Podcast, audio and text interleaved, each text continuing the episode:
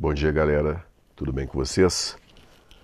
Olha só, hoje nós vamos finalizar a atividade do PET volume 2, semana 2, tá? E vamos para as orientações aí em relação à, atividade aí as questões. Então, é, indo para a questão 1 um aí, nós temos aí um autor que eu acredito já ter citado para vocês, que é o Mikhail Bakhtin, o linguista russo, e ele vai falar aí da língua como fenômeno social uh, na, interação, na interação verbal. É, em seguida, nós temos aí uma, aquilo que foi uma campanha né, de conscientização é, texto escrito aí pelo Plínio Marcos para os detentos aí da, de uma de uma casa de detenção aí num presídio aí em São Paulo, tá? Então o texto, eu vou ler um trecho dele aí está dizendo o seguinte, olha aqui, é bandido, Plínio Marcos, atenção, malandragem, eu não vou pedir nada, vou te dar um alô, te liga aí, a AIDS é uma praga que rói até os mais fortes e rói devagarinho. Então ele vai continuando o texto aí, ele vai falando exatamente chamando a atenção dos perigos da AIDS e de formas de prevenção.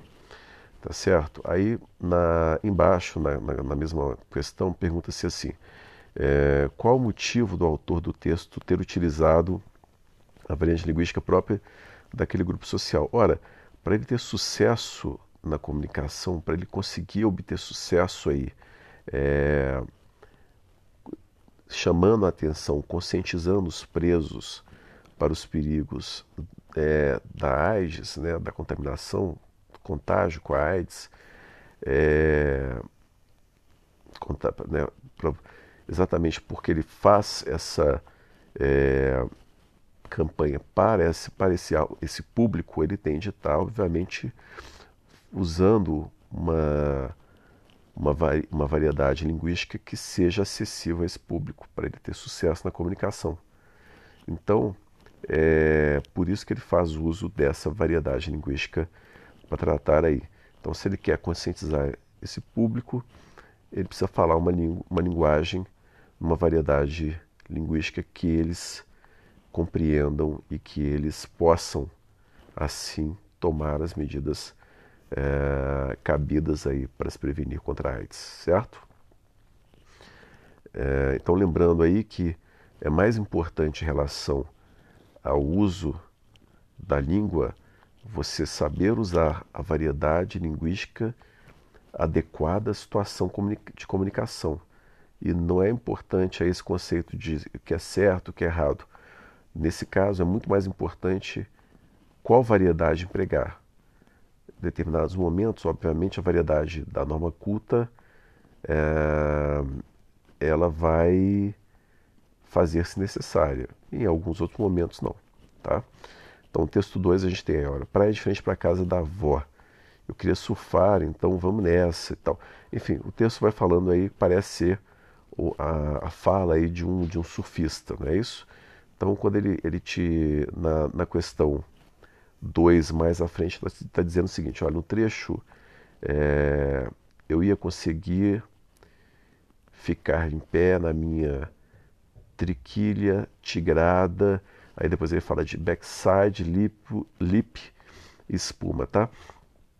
Isso são é, expressões do vocabulário dos surfistas, tá? Então é, é esse grupo social a qual a questão aí pergunta aí sobre ele, a qual, a qual o texto se refere, tá certo? Uh, na alternativa 3, nós temos aí uma, um fragmento aí de uma, de uma música do Lobão e em seguida você tem agora na letra da canção apresenta apresentado o compositor Lobão explora vários recursos da língua portuguesa a fim de conseguir efeito estético, etc. E tal. Então, ele, ele vai usar uma série de estrangeirismos aí também, tá? Sou lobo, tisme, é... Então, esses trechos, obviamente, nós vamos desconsiderar, tá? Porque aqui são empréstimos e ele está falando aqui da língua portuguesa, uh, os recursos da própria língua portuguesa. Então, eu acredito que o mais adequado aí seja a letra D. Né? Lobo, bolo, tipo para rimar com ouro de tolo. Então eu imagino, que esse aí seja mais é, adequado aí ao que ele quer dizer aí com recursos da língua, tá? Na alternativa 4, você tem dois textos e eles fazem um comentário aí sobre usuários da língua falantes da língua portuguesa, tá? E na me parece aí, está dizendo o seguinte, olha, na, na alternativa a gente tem aí, né, antes das alternativas a gente tem aí, olha, os textos abordam o contato da língua portuguesa com outras línguas e processos de variação e mudança decorridos desse contato. É, aí, qual que é a alternativa que mais é, se adequa aí ao que está sendo pedido aí? Eu acredito que é a letra D, adesão à concepção de língua como entidade homogênea, invariável e negação da ideia de que a língua portuguesa pertence a outros povos, tá? É, eu me parece aí que uma, existe uma postura xenofóbica da parte desse autor aí que diz que lá no texto 2, no final do texto 2, mais para o final do texto 2, quando ele fala lá que sua língua, assim nós podemos dizer que as nações de África, Guiné, Ásia, Brasil, inclusive, né, barbarizam quando querem imitar nossa língua, tá vendo? É, ele transmite essa ideia aí de uma língua pura, homogênea, tá? Que pertence só Portugal. Então, eu acho que com isso aí nós concluímos a atividade de hoje. É, lembrando que eu já deixei disponível para vocês a atividade da semana 3. Corrijam essa atividade e já comecem a dar uma olhada na atividade da semana 3, tá certo? Qualquer dúvida é só vocês deixarem no chat e é, no decorrer da semana nós vamos falando mais sobre, sobre a atividade da semana 3, tá? Lembrando que a, o, continua sendo o, PET o mais importante para vocês fazerem aí, que é o que garante para vocês a carga horária de vocês, tá? Garante que vocês tenham uma comprovação de que vocês estudaram durante esse período de pandemia.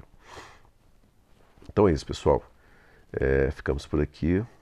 Se puder, fiquem em casa. Um forte abraço e tchau, tchau.